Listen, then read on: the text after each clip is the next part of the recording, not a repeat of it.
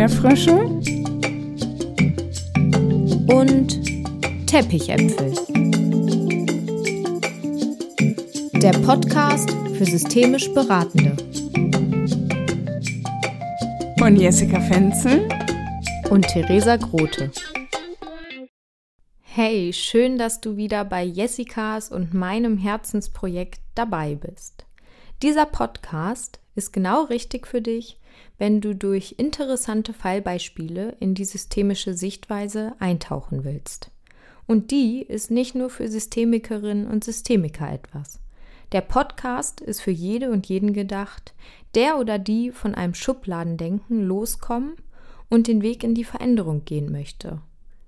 Nach den zwei Folgen zu systemischen Grundhaltungen geht es heute um die Ressourcendiagnostik. Jessica ist heute im Gespräch mit Menno Baumann, Professor für Intensivpädagogik an der Fliedener Fachhochschule in Düsseldorf. Herr Baumann ist Sachverständiger für pädagogisch-psychologische Fragestellungen des Familienrechts und Gutachter für Beratungsgutachten in Unterbringungsverfahren. Der oder die eine kennt ihn sicher auch aus dem Podcast Systemsprenger. Was bietet mir das meiste Potenzial, um nach vorne zu kommen? Ja, richtig, die Ressourcen. Im Gespräch geht es neben Methoden in der Ressourcenarbeit und die Hypothesenbildung auch um den Faktor Zeit. Ja, so schön, Sie heute hier zu haben und äh, für den Podcast äh, live auf den Ohren zu haben. Äh, ich freue mich wirklich sehr auf unser Gespräch heute. Ja, vielen Dank für die Einladung. Herr Baumann, Sie schreiben, in der verstehenden subjektlogischen Diagnostik gehe es darum, Kinder und Jugendliche neu, in gewisser Weise auch etwas quer zu denken. Unabdingbar stehe dabei die Grundannahme Mittelpunkt, dass jedes menschliche Verhalten eine individuelle, subjektiv sinnvolle und aus dem Erleben heraus logische Anpassungsleistung darstellt. Das liest sich für mich als Systemikerin wie Musik in den Ohren. Ähm, was ist so die, die zentrale Aussage, die Sie damit transportieren möchten? Genau, 2009 durfte man noch schreiben, Kinder quer zu denken. Das würde ich im Jahre 2021 so nicht mehr formulieren. Okay. Ähm, aber im Grunde genommen natürlich auch die verstehende subjektlogische Diagnostik als eines der Verfahren, mit denen ich viel arbeite und die ja im Prinzip ein Mosaik aus bewährten Verfahren sind, die sowohl in der systemischen ähm, Therapie ihre Tradition haben, als auch einiges, also die feldtheoretische Lebensraumanalyse ist ja viel, viel älter als die systemische Theorie, obwohl sie sie im Grunde genommen vorweggenommen hat. Mhm. Also es ist ja ein Mosaik aus verschiedenen Bausteinen, die einfach aneinandergereiht werden. Und äh, das ist natürlich die Konsequenz daraus, dass ich damals in Hannover auch eine Ausbildung in systemischer Diagnostik gemacht habe bei Monika Willenbrink. Und äh, dieser Gedankengang, es geht für mich als Diagnostiker nicht darum, Recht zu haben. Es geht nicht darum, rauszufinden, was ist denn jetzt in Wahrheit hier los sondern für mich als Diagnostiker geht es immer um die Frage zu sehen, was bietet mir das meiste Potenzial, um vorwärts zu kommen. Also immer mit dieser Lösungsorientierung rein.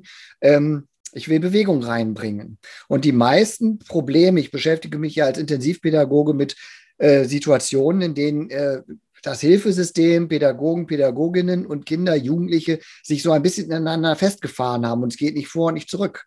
Und mhm. das liegt ja meistens daran, dass jeder seine Sichtweise auf die Situation zementiert hat und da nicht mehr rauskommt. Das Kind hat seine Sicht von Welt und der Pädagoge, die Pädagogin hat seine Sicht vom Kind. Und da geht es nicht mehr vor, nicht zurück. Und für mich ist Diagnostik immer der Schritt, Bewegung ins Spiel zu bringen, Sichtweisen zu verändern, zu hinterfragen und einfach ein bisschen Dynamik auszulösen. Mhm. Jetzt kenne ich das so, dass Diagnosen für Kinder, Jugendliche und auch deren Eltern und Bezugssysteme unfassbar entlastend sind. Und äh, dass man dann so weiß, oh ja, mein Kind hat ADHS oder oh, ja, jetzt, jetzt weiß ich, was los ist.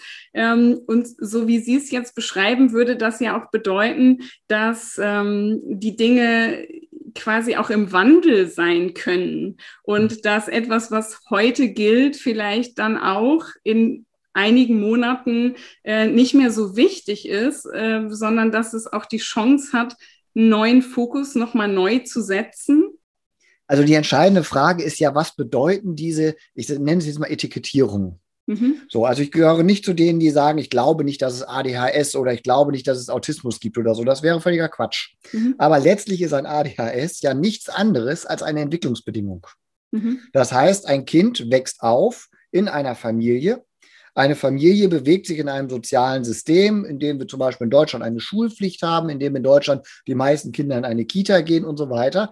Das heißt, ich habe ein Bezugssystem im System im System und da drin bewegt sich ein Kind, das als Entwicklungsbedingung ADHS hat. Mhm. Das heißt, das Kind, das, der Mensch, der jetzt vor mir steht, ist ja immer das Ergebnis eines Gewordenseins und ist immer im Prozess des Nochwerdens. Menschliche Entwicklung steht ja nie still. Also ich sage mal, Entwicklungsstillstand erleben wir vielleicht, wenn wir Pech haben im Wachkoma, aber selbst da sind sich die Forscher nicht so sicher. Und das ist für mich der Ausgangspunkt, dass ich sage, ja, ich glaube schon daran, dass psychiatrische Diagnosen, dass klinische Diagnosen eine Bedeutung haben. Mhm. Aber wenn ich sie nicht rückeinbette in die Frage, wie hat der Mensch die Welt kennengelernt unter diesen Bedingungen, mhm. dann habe ich keine Chance, sie zu verstehen. Und da bin ich sehr konsequent, selbst bei so Phänomenen wie Epilepsie und äh, Diabetes und sowas, denke ich immer noch zurück, wie betten die sich ein in eine individuelle Entwicklung? Was macht das zum Beispiel mit Autonomie, wenn ich medikamentös eingestellt bin und minutiös meine Medikamente nehmen muss? Ich kann nicht auf dem Kindergeburtstag zwei Stunden länger bleiben, weil wenn ich meine Medikamente nicht nehme und so weiter. Das mhm. heißt, dann habe ich Veränderungen, die sind beeinflusst, aber sie sind nicht unabhängig vom biografischen Erleben und von den Systembezügen. Und ich glaube, gerade bei chronischen Erkrankungen ist es deutlich, wie das Umfeld darauf reagiert. Oder wir haben es auch in der Pandemie gesehen. Die Angst der Eltern oder aber auch der Frust der Eltern über die Situation beeinflusst viel mehr, wie das Kind auf die Situation reagiert, als irgendeine objektive Begebenheit. Und deswegen bin ich ein großer Fan von Dynamiken und von Zirkularitäten und von ähm, verschiedenen Hierarchiemodellen, um aufzubauen, wie funktioniert ein System. Und wenn ich das verstanden habe, dann kann ich auch rausfinden, wo ist am leichtesten Erschütterung reinzugeben, um Veränderung zu bewirken. Und das wäre für mich aus systemischer Sicht der, der Bereich der Ressourcen. Da kann ich ja viel schneller rankommen als an den Bereich der Defizite. Das Defizit hat zehn Jahre Zeit gehabt, sich zu zementieren. So, während so eine Ressource, die ist aktiv und da kann ich reingehen. Mhm. Sehr spannend. Und ähm, vielleicht kurz so eingetaucht, wie machen Sie das denn? Wie decken Sie Ressourcen auf? Wie, wie betten Sie Ihre Hypothesen ein? Ähm, ja, wie geht das konkret? Also Ressourcen aufdecken, das ist genau dieser Aspekt. Wie soll ich als Diagnostiker eigentlich jetzt herausfinden, welche Ressourcen ein Mensch hat? So, ich arbeite damit, ich habe so verschiedene Sammlungen. Es gibt zum Beispiel von Bodo Clemens, er nennt da seine Taxonomie, das ist so ein Katalog von Ressourcen, die er aufstellt. Es gibt aus der Sonderpädagogik aus den 80er Jahren so ein Beobachtungsraster, da sind irgendwie über 70 Beobachtungsmerkmale drin, die man sich angucken kann. Manchmal nutze ich sogar die Child Behavior Checklist. Das ist mhm. eigentlich relativ egal, welchen Katalog ich nehme ich nutze die Methode der Ressourcenräder.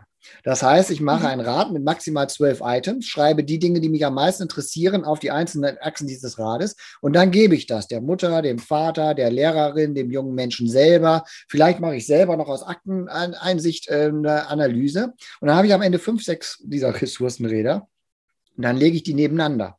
Am mhm. liebsten, wenn alle Beteiligten in einem Raum sind, das ist die Königsdisziplin, manchmal aber auch nur mit dem jungen Menschen selber. Und dann sieht man plötzlich, wie sieht es aus?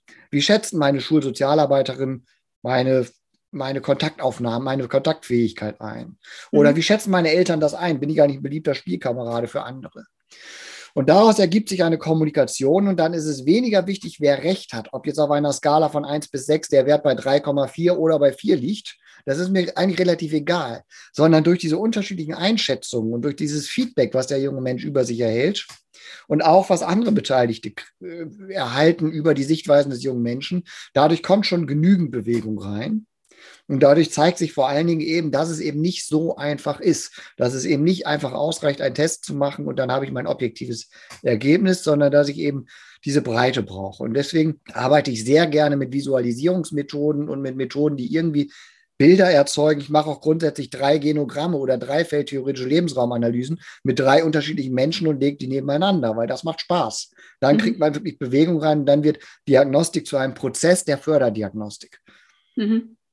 Jetzt kenne ich das aus meiner Erfahrung so, dass ähm, ja Menschen dann Ressourcen erheben und dann ähm, steht es auch manchmal in Entwicklungsberichten oder so, äh, dass das Kind äh, kann super schnell laufen, das Kind äh, spielt Trompete und ähm, das Kind interessiert sich für Bücher über Dinosaurier.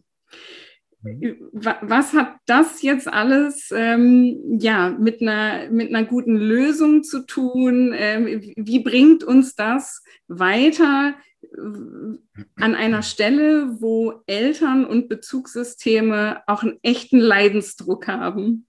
Die Frage ist dann ja immer, was ist denn das Ziel, was soll sich verändern? So, und das ist ja auch letztlich etwas, was im Grunde genommen meistens eigentlich das System selber vorgeben muss. In Gerichtsverfahren ist das ein bisschen anders. Da habe ich eine klare Beweisfrage, die ich beantworten soll. Und trotzdem ist das so, was ist das Ziel der Veränderung? So, und da muss ich mal gucken. Also meistens lerne ich junge Menschen kennen, denen es gerade psychisch gesehen nicht so besonders gut geht. Die sind in der Krise oder sonst irgendwie was. Und äh, mein Leitsatz ist immer, sich den ganzen Tag mit deinen Defiziten zu konfrontieren, trägt nicht zur Stabilität bei mhm. sondern Stabilität erlange ich dann, wenn ich Dinge tue, die mir Spaß machen und die gut sind. Das heißt, ich habe manches Mal empfohlen, nicht, wenn der Stundenplan verkürzt wurde, weil ein Kind in der Schule zu schwierig war. Dann sage ich immer, mach nicht Deutsch und Mathe, sondern holt den zu Sport und Musik. Also sorgt dafür, dass Schule ein Lebensort ist, an den es sich lohnt zu kommen. Mhm. So, ich sage mal etwas teilweise scherzhaft, aber es ist durchaus ernst gemeint. Ich bin selber als Kind mit einer Teilleistungsschwäche aufgewachsen. Ich habe eine Teilleistungsschwäche im Bereich des Geräteturns. Ich habe Umfragen gemacht äh, bei, ähm, auf Fortbildungen und habe festgestellt, es ist sehr, sehr weit verbreitet, dass Menschen, die sich selber gar nicht als pauschal unsportlich betreiben, also ich habe immer Tischtennis, Badminton gespielt. Ich konnte auch ganz gut laufen und springen und so. Aber sobald da ein Barren stand oder Seil hochklettern, absoluter Albtraum. So, wenn ich mir jetzt vorstelle, das hätte damals jemand diagnostiziert. Testverfahren wäre ganz schnell offen gewesen, also hätte drei Minuten gebraucht. Mhm. Und wenn das eine anerkannte Teilleistungsstörung wäre und dann, man hätte dann gesagt, ja, Mathe kann er ja ganz gut. Musik- und Sachunterricht macht ihm Spaß, also nehmen wir ihm jetzt jeden Tag eine Stunde daraus und stattdessen machen wir Gerätetouren Förder. Mhm. Und wenn die anderen Kinder Zeit zum Spielen und Malen und Basteln haben, dann holen wir ihn und fördern. So, wäre Gerätetouren eine anerkannte Teilleistungsschwäche, gäbe es Ergotherapeuten, die darauf spezialisiert wären. Meine Eltern waren ja engagiert, die hätten mich zweimal die Woche zum Ergotherapeuten geschleppt, der hätte mich an der Sprossenwand gefoltert. Und wenn mir dann noch jemand erzählt hätte, so sechs Wochen Sommerferien, passen Sie auf, dass der nicht alles vergisst, Sie müssen jeden Tag üben. Ich glaube nicht, dass ich dabei friedlich geblieben wäre. Mhm, ja. Und das macht es vielleicht deutlich, wie diese Defizitorientierung auch Kinder einfach auch vernichten kann mhm. und Motivation rauben kann. Und das ist so dieser Punkt, dass ich immer sage, jeder Veränderungsprozess braucht erstmal eine Phase des Ankommens, mhm. in dem der Mensch merkt, ich bin nicht auf meine Defizite fokussiert, sondern ich darf hier zeigen, was ich kann. Ich darf hier mit meinen Stärken auftreten. Ich darf mich mit Dingen beschäftigen, die mir Spaß machen. Das ist ja nicht immer dasselbe. Es gibt auch Menschen, denen machen Dinge Spaß, zu denen sie null Talent haben. Aber meistens gibt es da ja eine Überschneidung. So, und das sind so diese Dinge, wo ich dann immer sage, für den Förderprozess, lass uns erst gucken, wo wir vorankommen können. Und das sehe ich zum Beispiel in der Diagnostik, wenn ich Familiengutachten mache oder so ganz genauso. Erstmal gucken, wo sind die Stärken dieser Familie? Was sind Situationen, die die können? Was sind das, was die dem geben können? Mhm. So, und wenn ich davon ansetze, dann kann ich nämlich auch relativ kleine Perspektive aufzeigen. Und dann erreiche ich in der lösungsorientierten Begutachtung auch, also ich habe eine Quote von über 50 Prozent von Verfahren, die am Ende Konsens haben. Und das ist eben diese absolut, und das ist vom Familiengericht was Besonderes. So, und äh, das ist eben so dieser Punkt, wenn man eine Perspektive aufzeigen kann. Und Perspektiven aufzeigen kann ich nicht, indem ich 100 Seiten über die Defizite schreibe, sondern indem ich sage, so da kann jemand was. Und das kann der einbringen. Das wird dem Kind gut tun. Und wenn wir das stärken, dann mhm. werden die auch wieder einen Weg zueinander finden und dann werden wir auch die Hilfe reduzieren können. Und das ist aus meiner tiefsten Überzeugung, auch wenn ich kein Vollblutsystemiker bin, aber den Gedanken habe ich voll und ganz übernommen, dass ich sage, das ist der einzige Weg für echte Veränderung. Alles mhm. andere ist Anpassung. Ja, mich erinnert das so auch, ähm, Gunther Schmidt sagt, dass es wichtig ist, alles, was jemand mitbringt, auch zu würdigen. Hm, das Schwere, aber auch das Leichte und mhm. äh, sozusagen erstmal auch zu gucken, was ist, ohne dann direkt auch äh, gleich schon was verändern zu wollen. Und ähm, da wird ja auch ganz oft in der Beratung von Familien, stelle ich zumindest die Frage, ähm, was soll auch genauso bleiben, wie es jetzt ja. ist? und ähm, woran wird gar nicht gerüttelt? Ja. Ich will mal ein ganz einfaches Beispiel nennen. Ich hatte mal einen Fall, ich anonymisiere ihn jetzt ganz extrem, damit es aber, es war ein Fall, es ging um ein körperlich und geistig schwerst mehrfach behindertes junges Mädchen. Und die Eltern haben den Pflegeaufwand zu Hause aufgrund von einer eigenen psychischen Problematik nicht bewerkstelligt gekriegt. Also es war ganz klar eine Mangelversorgung. Das Jugendamt hat eingegriffen, die Eltern haben geklagt. Und äh, die Muttersprache dieser Familie war nicht Deutsch. Das Mädchen war in Obhut genommen in einem Pflegeheim. Und meine erste Frage war, weiß eigentlich irgendjemand, ob dieses Mädchen Deutsch verstehen kann? Mhm. Die hat noch nie großartig in einer deutschen Sprachumwelt gelebt.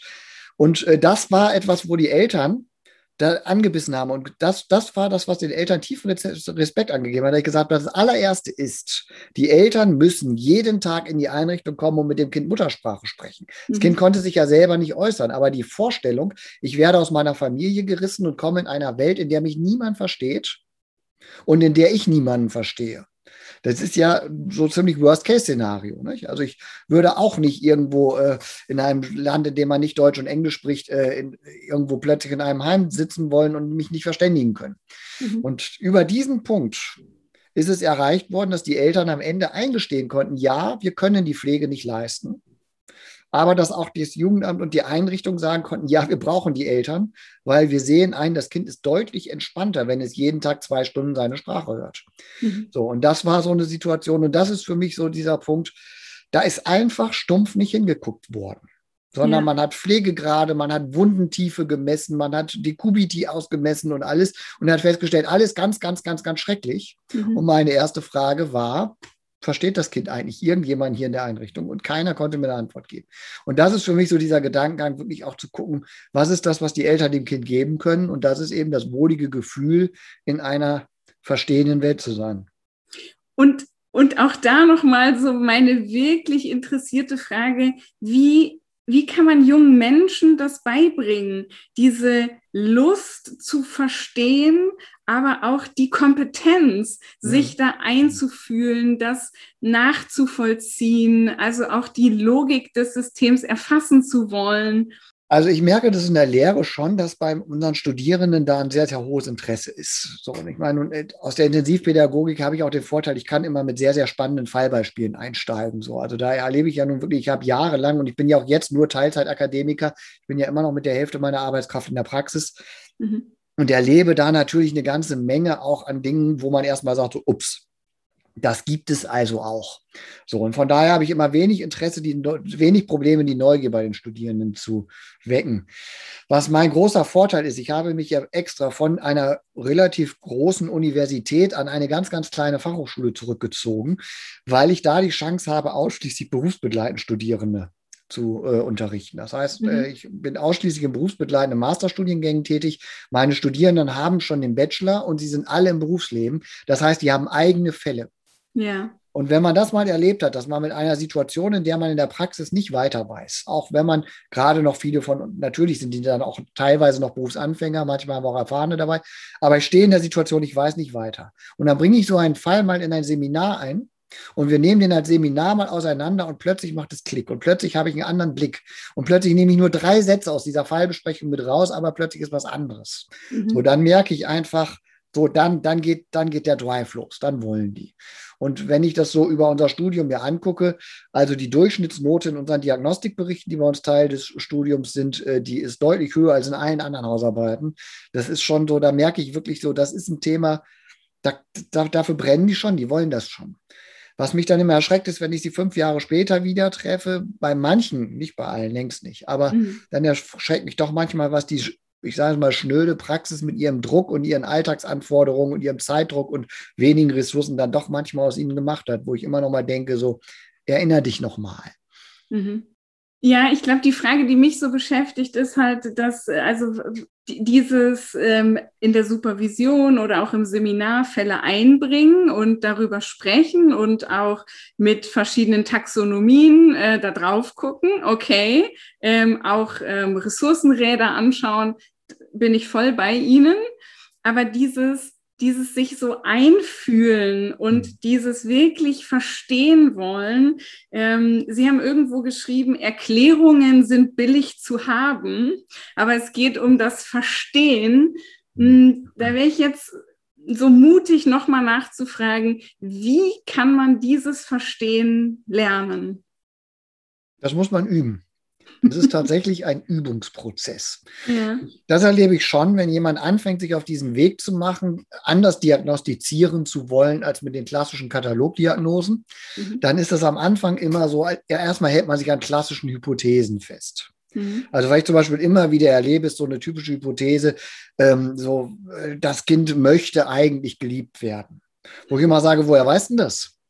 Das kann doch sein, also wenn ein Kind sein Leben lang nur gelernt hat, von meinen Bezugspersonen geht Gefahr und Gewalt aus. Dann ist das Kind nicht scharf darauf, dass ihr als PädagogInnen jetzt kommt und das Kind liebt. Weil er ja genau weiß, das ist gefährlich. Vielleicht will der gerade erstmal auf Distanz bleiben, weil der denkt, Nähe ist lebensgefährlich. Ich mache erstmal mein Ding. Und das, und im, im Grunde genommen geht es darum, kognitive Hypothesen ein Stück weit in Empathie zu verwandeln. Mhm. Also Empathie hat ja zwei Seiten. Einmal die kognitive Empathie. Ich weiß, auf einer Beerdigung herrscht gedrückte Stimmung. Ich weiß, am 18. Geburtstag freut sich jemand, ohne dass ich den Einzelfall kenne. Und dann geht es darum, nochmal wirklich reinzugehen, was bedeutet das jetzt eigentlich? Mhm. So, gerade in der Jugendhilfe, nicht jeder freut sich an seinem 18. Geburtstag, weil damit auch die Zeit so nicht die Care-Lever-Problematik haben wir da auch. Die wissen ganz genau, was dann auf sie zukommt. So. Mhm. Und das ist eben genau dieser Aspekt. Ich muss lernen, über meine kognitiven Hypothesen hinaus, wie fühlt sich ein Mensch in dieser Situation, auch ein Stück weit die empathische Seite mit in die Diagnostik einfließen zu lassen. Wie fühlt sich dieser Mensch in der Situation? Mhm. Und nicht unter der Fragestellung, was ist, wenn ich da falsch liege, sondern unter der Fragestellung, macht mich das handlungsfähiger oder nicht? Mhm. Dazu äh, habe ich gelesen, dass Sie schreiben, ähm, eine Hypothese, die mit der Diagnose ausformuliert würde, sollte einen Impulscharakter haben. Mhm. Was, ähm, was meinen Sie damit? Genau, das ist eben bei der Hypothese genau dieser Punkt. Es sollte ein Anstoß sein im Sinne von, wir müssen was anders ja. machen. Mhm. So rauskommen aus diesem ewigen Kreisläufen, rauskommen aus diesem Festhängen in einem verzerrten Muster, hinkommen zu, ja, wenn das so ist, dann müssen wir irgendwas anderes machen. Mhm. Und viele Fallbesprechungen enden ja, das kennen wir aus allen Supervisionen, enden mit der, mit der Aussage, ja, wenn wir das früher gewusst hätten. Und mhm. genau darum geht es. Es muss irgendwie der Impuls sein, nach einer guten Hypothesenformulierung kann ich die Welt nicht mehr so sehen, wie ich sie vorher gesehen habe dann ist die Welt nicht mehr so einfach. Und mhm. dann habe ich ein Stück weit mein Ziel erreicht. Friedrich Sattler, der Vorstand des Rauen Hauses in Hamburg, der hat 2016 auf einer Tagung einen unglaublich schlauen Satz gesagt. Er hat gesagt, für die Arbeit mit Kindern und Jugendlichen gilt, das Gegenteil von Scheitern ist nicht der Erfolg. Das Gegenteil von Scheitern ist das Handeln. Und das finde ich ist so, das, das habe ich mir gleich irgendwie so riesig groß in meinem Büro gedruckt. Das ist für mich so ein Leitsatz. Im Grunde genommen hat er damit zehn Jahre Forschungserfahrung bei mir zusammengefasst in nur einer Pointe, äh, dass ich sage, es geht nicht darum, evidenzbasierte Erfolge nachweisen zu müssen. Natürlich lehre ich auch Evaluation. Natürlich bin ich der Meinung, wir müssen uns ganz genau angucken, was wir tun. Und dieses alte Prinzip, wenn etwas nicht funktioniert, dann hör auf damit. Dazu muss ich ja erstmal gemerkt haben, dass es nicht funktioniert. So, mhm. aber für mich geht es eben genau darum, solange wir handeln, solange wird sich auch was verändern. Und das ist das, was ich zum Beispiel in der Zusammenarbeit mit Straßenkindern erlebt habe wo absoluter Stillstand drin war und ich irgendwann dann immer an den Punkt gekommen bin zu sagen, wir beenden jetzt mal alles, was mit Zwang zu tun hat und mhm. gehen nur noch in den Dialog und gucken, was passiert, wenn wir damit nicht aufhören. Das heißt, wenn der Jugendliche machen kann, was er will, wir bleiben im Dialog. Und ich habe mehrere junge Menschen über vier, fünf Jahre begleiten dürfen. Und bei allen hat sich etwas verändert. Mhm. So, und zwar immer in eine Richtung, dass es ihnen am Ende subjektiv besser ging und dass auch ich als Jugendhilfemensch am Ende meinen Haken in die Akte machen konnte im Sinne von, ja, wir haben was erreicht. Vielleicht nicht die Ziele, die wir uns für einen Zwölfjährigen gewünscht hätten, aber wir sind einen Schritt vorwärts gekommen. Und ich glaube, das ist genau dieser Aspekt, dieses im Handeln bleiben und Hypothesen machen handlungsfähig. Das, dann ist Diagnostik erfolgreich gewesen. Also ich finde, dass ähm, ja, dass ich bei Ihnen so raushöre, wie sehr Sie dafür brennen und, und wie sehr diese Leidenschaft ja in Ihnen lodert, äh, dass, dass wir wegkommen von diesem ja, linearen Denken, so ist es. Und äh, das, das gilt jetzt erstmal hin zu spielerischer Umgang mit Hypothesen, dieses unbedingte Verstehen wollen und dieses ja, Einbetten in die, ähm, in die Beziehungen und, und Bindungsmuster. Ja, und auch nochmal wegzukommen von diesem Blickwinkel, das hat nur was mit dem Klienten zu tun. Ich finde Diagnostik eine der spannendsten pädagogisch-psychologischen Tätigkeiten, weil man wirklich die Chance bekommt, sich in Dinge reinzudenken und weil man in jedem Fall auch wieder neu lernen darf. Also so, ich muss bis heute sagen, es gibt immer wieder Fälle, die meinen Horizont wirklich nochmal erweitern und wo ich wirklich sage, so, da habe ich noch nie drüber nachgedacht, da muss ich mich jetzt nochmal wirklich reinversetzen. Hm. Ein Aspekt, der mir jetzt gerade noch so kommt, ist so die Frage nach, wie viel Zeit braucht so eine Diagnostik Ihrer Meinung nach? Weil ich ähm, selber auch ab und zu Clearings durchführe, zum Beispiel fürs Jugendamt. Und dann hat man manchmal so das Gefühl nach zwei Terminen so, ach, jetzt weiß ich eigentlich alles. Ähm, und ich hole mich dann immer wieder zurück und sage, nee, das ist ähm, ja auch extra so, dass solche Clearings eben nicht zwei Wochen dauern, sondern mhm. sechs bis acht. Und dann ist es manchmal schon schwierig, auch eine, eine Aussage zu treffen. Ähm, was ist so Ihre Haltung zur Zeit in diagnostischen Prozessen?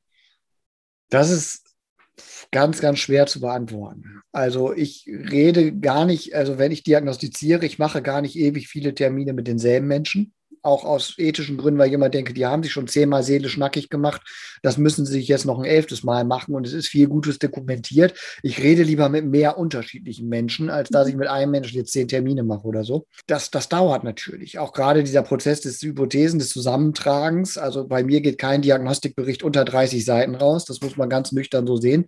Da gehört einfach auch dazu, dass ich Dinge darstelle und ich transkribiere dann keine Gespräche, sondern das ist wirklich vom ersten Moment an ähm, komprimiert. So, und das ist, glaube ich, wichtig. Und ja, also so, ich würde mal sagen, wer sagt, unter 30 Stunden kann man eine wirklich grundständige Diagnostik machen in ein System, das wirklich tief verfahren ist, der muss an irgendeiner Stelle auf Pauschalplätze zurückgreifen, die nicht so einfach sind. Aber mein, mein Punkt ist immer, ich mache das wie in der Wissenschaft auch, wenn, auch in der quantitativen Forschung. Es gibt den Punkt, ab wo man merkt, wenn ich jetzt die Stichprobe vergrößere, es kommt nichts Neues mehr dazu. Mhm. Und das ist so dieser Aspekt, da muss man sich einfach gut selber beobachten und feststellen, wenn man aus einem Gespräch rausgeht und denkt, ich habe nichts mehr erfahren. Und es ist egal, ob ich jetzt Lehrerin XY noch anrufe oder nicht. Ich habe fünf Schulberichte, ich habe mit der Erzieherin aus der Kita gesprochen. Jetzt ist gut, da kommt nichts mehr dazu. So, dann kann man auch sagen, so, und jetzt ist langsam gut gewesen. Mhm. So, und ich glaube, das ist so dieser Punkt. Auch das ist eine Erfahrungssache, dass man da Gespür für kriegt. Und ähm, ja, letztlich dann auch ein Punkt der Effizienz. Ich merke auch, dass ich immer schneller werde, nicht weil ich immer mehr Vorurteile habe, sondern weil ich immer präziser in der Gesprächsführung werde, wo ich am Anfang noch sehr vorsichtig darin war, auch Eltern zum Beispiel mal abzuwürgen und zu sagen, so ja, das ist bestimmt ein spannendes Thema, aber davon ist die Akte schon voll. Ich würde viel lieber dahin gucken. Das hätte ich mich vor fünf Jahren noch nicht so getraut. Und von daher mhm. merke ich auch, dass da eine neue Stringenz reinkommt. Wobei Eltern oft sehr stark erleichtert sind, wenn sie nicht den ganzen Lebenslauf nochmal erzählen müssen. Ich steige aber oft sehr gerne damit ein, dass ich sage, so haben Sie eigentlich noch Babyfotos? Zeigen Sie doch mal so, geben Sie mir doch mal einen Einblick in die Zeit, als die Welt noch wirklich in Ordnung war und Sie wirklich gedacht haben, so ja, so, nicht, bevor der ganze Ärger losging. Und da, das machen Eltern sehr gerne, weil danach sind sie noch nie gefragt worden. Mhm. So, aber so dieses ganz typische, die Anamnese durchgehen, da sind Eltern immer unglaublich erleichtert, wenn sie das nicht schon wieder müssen. Ja, diese Erfahrung teile ich. Und auch die Erfahrung, dass Menschen sehr gerne ihre Fotos auch zeigen mhm. und darüber auch ähm, emotional nochmal anders einsteigen, was ich persönlich viel wertvoller finde als so Fakten oder äh, so Lebenslinien, wo dann so klar ist und dann ist das passiert und drei Monate später ist das passiert und so. Ja. Darüber kann ich auch Wertschätzung reinbringen. Also ich erinnere mich an eine Situation von einem Vater, der saß wirklich auf der Anklagebank ohne Ende, nicht wegen Gewalt, aber sonst hat er so ziemlich alles bis verbockt, was man verbocken konnte. Und dann zeigt er mir ein Foto, wie er das Baby auf dem Arm hält. Und ich habe dann einfach nur gesagt, ganz spontan, da hat es aber jemand gut.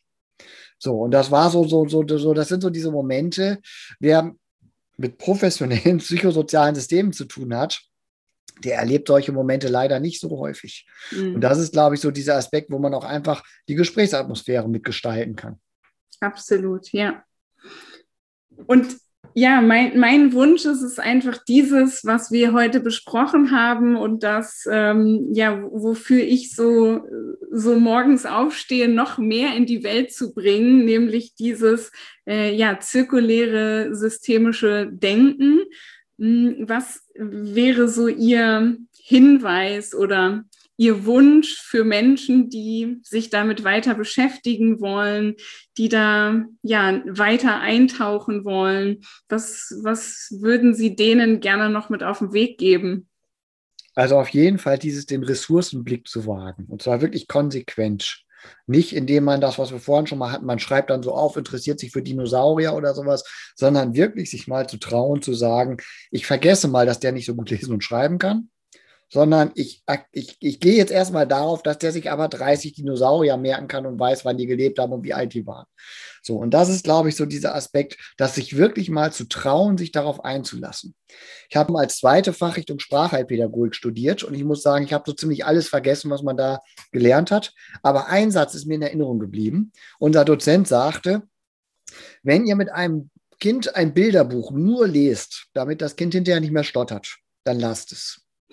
Und das finde ich so dieses Einprägsame, dieses sich darauf einzulassen, dass man wirklich sagt, ich gehe auf den Menschen zu, mit dem ich es zu tun habe, lasse mich ein und gucke, wo mich das hinführt. Und mhm. das ist, glaube ich, so das, was ich mir im psychosozialen Bereich am meisten wünschen würde, dass wir uns darauf einlassen würden. Wir können das mittlerweile mit Statistiken belegen. Therapie gelingt umso besser, je mehr Ressourcen einbezogen worden sind.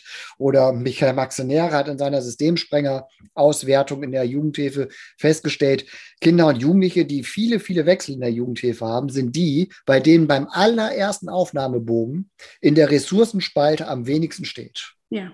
Da gibt es einen ganz eindeutigen statistischen Zusammenhang. Er sagte dann, und das haben wir ausdiskutiert und auch in einem gemeinsamen Artikel verarbeitet, er hat dann die Hypothese rausgehauen, das sind die Kinder mit den wenigsten Ressourcen. Und ich habe dann sofort gekontert und gesagt, das sind die Kinder, bei denen das Hilfesystem keine Ressourcen finden, gefunden hat, weil sie nicht gut genug gesucht haben.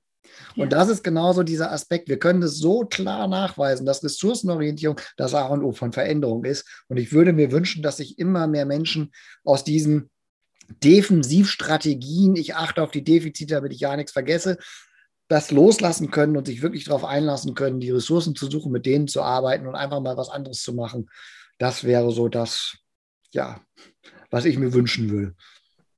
Yes. Ja, tolle Botschaft. Ich äh, schließe mich da sehr gerne an. Vielen Dank. Sehr spannend. Ich schließe mich an, das ist wirklich interessant. Und ich kann das aus meinen Erfahrungen aus der ambulanten Jugendhilfe nur bestätigen. Eine Ressource kann so voller Kraft sein, etwas, wofür das Kind, aber auch die Erwachsenen brennen. Dort liegt aus meiner Sicht so viel Potenzial für die Veränderung drin und vor allem, wenn so eine persönliche Hingabe mit dabei ist. In den Show Notes findet ihr weiterführende Links zu Büchern, unter anderem das vor kurzem erschienene Buch Verstehende Diagnostik in der Pädagogik, verstörenden Verhaltensweisen begegnen von Herrn Baumann und seinen zwei Co-Autoren, sowie die Child Behavior Checklist und das Ressourcenrad. In der nächsten Folge geht es mit einem Interview weiter, bleibt gespannt.